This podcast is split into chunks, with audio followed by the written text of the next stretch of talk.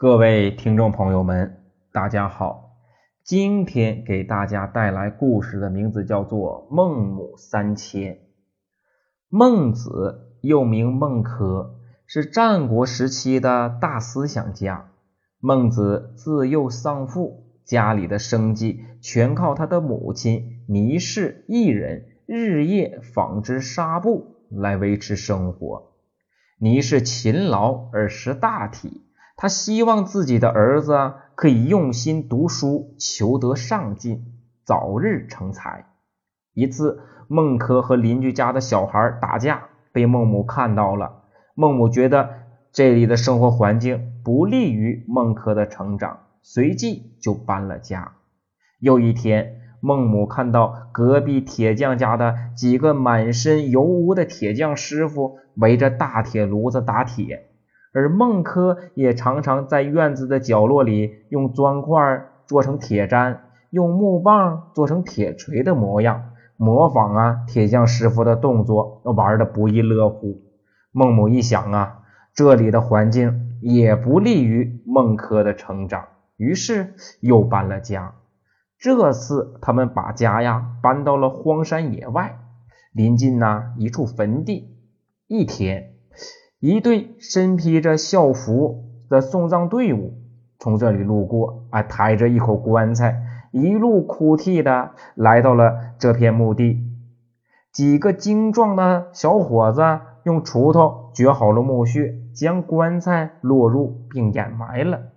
孟轲看到后，就模仿他们的动作，也用树枝啊掘开地面，若有其事的将一根小树枝当做死人。啊，放进去并掩埋了起来。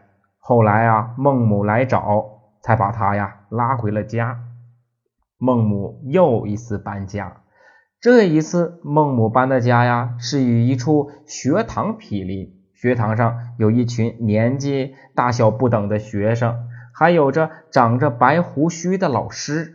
老师每天摇着脑袋，带领着学生朗读课文。那娓娓动听的声音，便有如唱歌一般，非常的好听。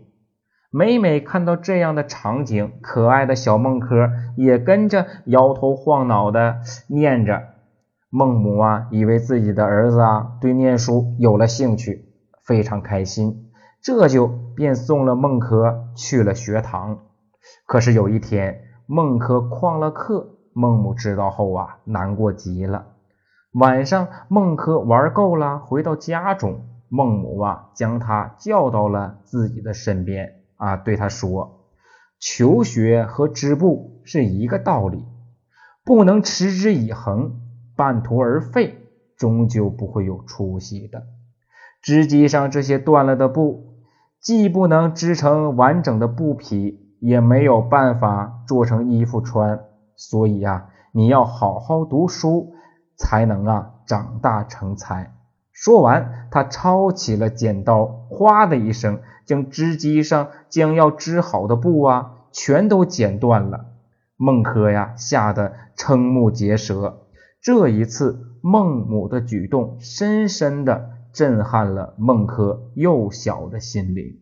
他思索良久，终于明白其中的道理，从此便一心一意的读起书来。由于他天资聪慧，后来又重师于孔子的孙子子思进修学业，终成为儒家学说的主要代表人物之一。那今天这个故事就是孟母三迁的故事。